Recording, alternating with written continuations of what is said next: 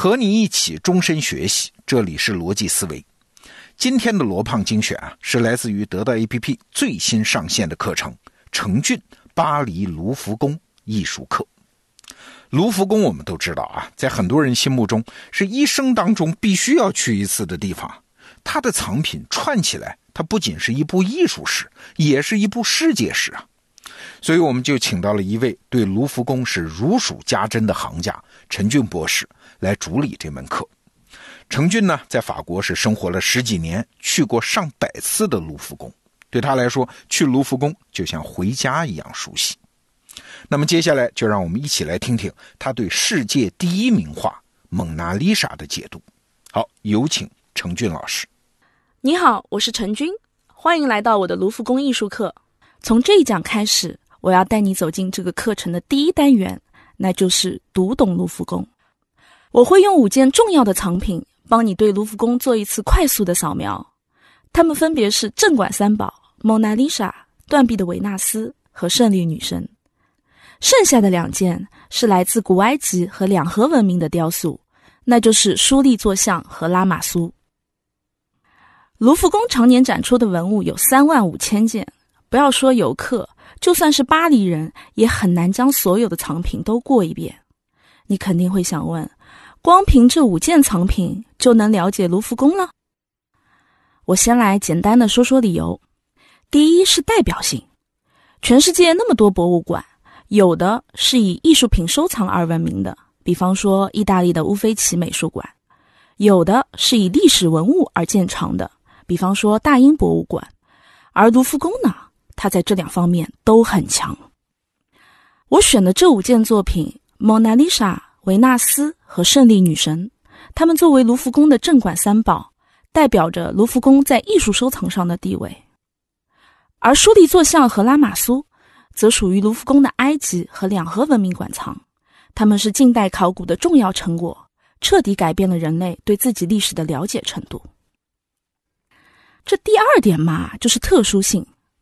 这五件藏品，单凭他们的艺术和文物价值，就能解释得了他们今天的知名度吗？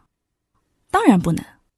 真正把这些藏品推到如今这个地位的，是他们背后的传奇故事，是历史的偶然性。在这里面，卢浮宫扮演了至关重要的角色。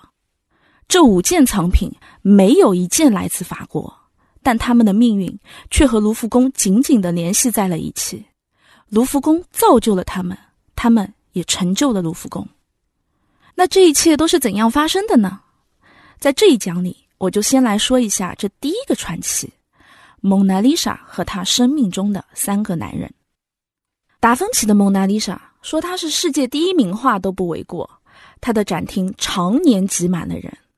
不过，当你拨开重重的人群，走到他跟前时，第一反应可能是。这幅画也太小了一点吧？的确，高七十七厘米、宽五十三厘米的蒙娜丽莎挂在大厅里，非常的不起眼。实际上，这幅画从十六世纪开始就一直待在卢浮宫，直到一九一一年之前，它都和其他画作放在一起，可没有今天那么大的排场。那么，不禁要问了：在一九一一年，蒙娜丽莎到底发生了什么事呢？这里就要说到第一个男人了。这第一个男人啊，其实是个意大利小偷，叫佩鲁吉亚。他做了一件非常不可思议的事情，就是一个人把蒙娜丽莎从卢浮宫偷走了。蒙娜丽莎居然被盗了，这件事让全法国都震惊了。大家都猜这背后肯定是有着重大的阴谋，但真相很搞笑。这个佩鲁吉亚既不是江洋大盗。也不太懂艺术，他只是在卢浮宫里干活的一名普通工匠。当他在卢浮宫里看见那么多来自意大利的艺术品，作为一名意大利人，他的心里有一点不平衡，就想把蒙娜丽莎给偷了，送回祖国去。具体怎么偷呢？佩鲁吉亚挑了个周一，因为卢浮宫周一闭馆。整个盗窃过程非常的简单，分三步。第一步，把画摘下来。第二步，把画框卸掉，将画藏进大衣里。第三步，走出去。佩鲁吉亚只是在走出去的时候出了点状况。他本来想从侧门走的，结果那扇门居然打不开，最后他只能原路返回。当时的卢浮宫只有十三个保安，没有一个发现蒙娜丽莎被偷了。另外，那个时期警方的破案手段也不太先进，等抓住他的时候，已经过了两年了。那么这两年中发生了什么呢？请注意这个时间点：二十世纪初，那可是西方新闻报刊迅速发展的时期，媒体开始对人们的生活产生了很大的影响。蒙娜丽莎被偷以后，各大报刊的反应是最快的。首先是《小巴黎人报》。那是当时世界上发行量最大的报纸，他在第一时间就将蒙娜丽莎的失窃案登在了头条，还足足用了三个版面来报道这件事。很快，其他的报纸也都迅速跟上了。接下来的三个星期，蒙娜丽莎几乎天天上头条，不光是法国人，全欧洲也都开始关注这个热点。大家先是八卦她的失窃案，随后就慢慢的转移到了画的艺术价值上。蒙娜丽莎的身价就是在那个时候开始日涨夜涨的。文字报道是一方面，更重要的是，蒙娜丽莎的图像也跟着印满了大小报刊，它成为了第一幅被大量翻印的画作，也成为了人们心目中最能代表艺术的符号。同时，卢浮宫在这件盗窃案上也展现了他强大的公关能力。首先，他明确承认了错误，还马上加强了安保系统。但做得更漂亮的一点是，他保留了蒙娜丽莎的位置。虽然画没了，但用来挂画的钩子和那块空荡荡的墙还在。盗窃案发生以后，来卢浮宫参观的人反而比以前更加多了。他们就是为了来看一眼这块曾经挂着蒙娜丽莎的空墙。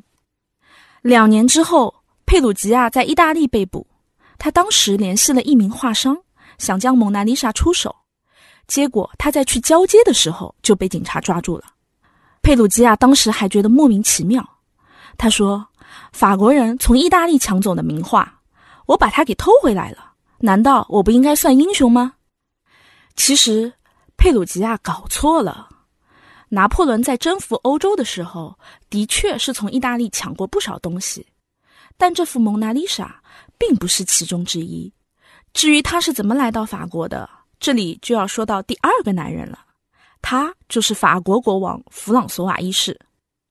弗朗索瓦一世在达芬奇晚年的时候，特意将他接来法国养老，一直精心照顾，直到他去世。蒙娜丽莎就是达芬奇来法国养老的时候自己带来的，但在达芬奇的遗嘱里，蒙娜丽莎是留给他弟子的。但弗朗索瓦一世很有眼光，马上斥巨资将它买了下来。这幅画就这样变成了皇室收藏，之后才被收进了卢浮宫。现在你应该能明白，蒙娜丽莎的出名完全就是个意外。假如没有这个意外，我们又该怎样去看这幅画呢？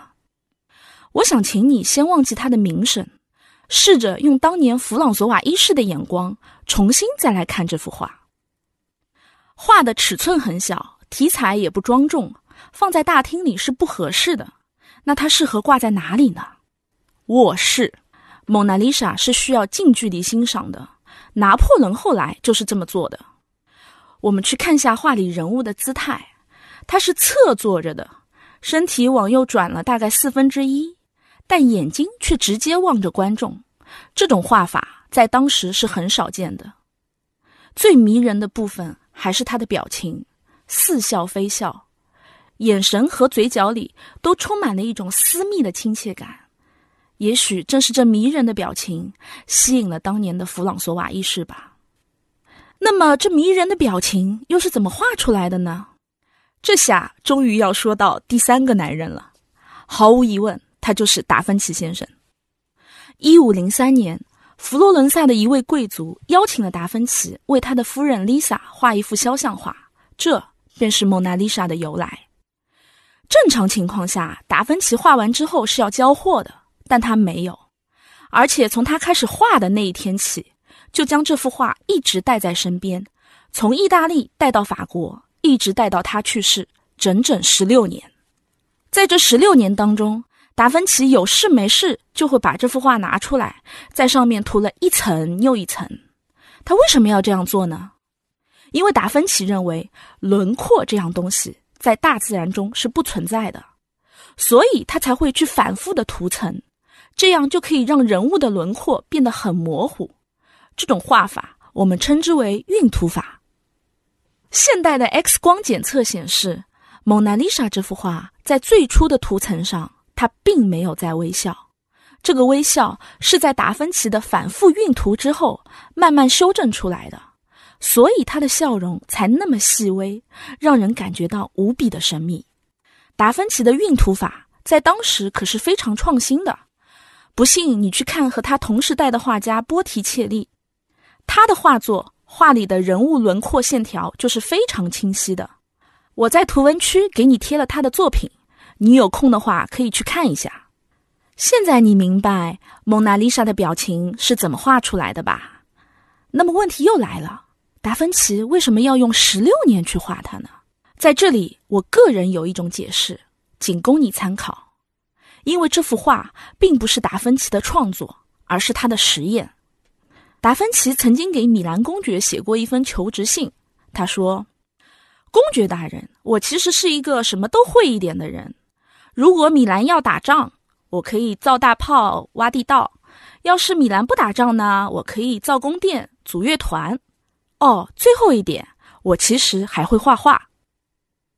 你看，达芬奇是把画画放在最后一项的，因为他从不把自己当成一个画家，他是一个全能型的天才，一个充满好奇心的科学家。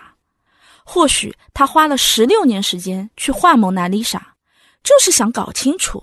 晕涂法被运用到极致，会产生一种怎么样的效果？画微笑其实是很难的，这需要画家对人物的唇部肌肉还有面部神经都非常的了解。达芬奇画的这个微笑，运用的不光是画家的技法，还有深入的解剖学知识，以及他那强烈的科学探索精神。蒙娜丽莎这幅画就讲到这儿了，我来稍微总结一下。首先。成就这幅名画的其实有三个男人，分别是创造它的人、赏识它的人和偷走它的人。蒙娜丽莎本身就是一幅很有私密性的小尺寸画作，达芬奇用晕涂法创造了他的神秘微笑，让弗朗索瓦一世以及后世的观众都为之着迷。第二，这幅画之所以有今天的名声，绝不光是因为它的艺术性本身。还和一九一一年的盗窃案有关。卢浮宫在应对这桩盗窃案时，展现了他强大的公关能力，再加上当时媒体发展的大环境，让《蒙娜丽莎》这幅画名声大噪，也让更多的人认识了卢浮宫。其实，一百个人看《蒙娜丽莎》是一百种感觉，这完全取决于你自己是怎样去感受这幅画的。所以，我也很希望你可以在留言区写下你自己对这个神秘微笑的感受。内容听完了，我是罗胖，感谢程俊老师的精彩解读。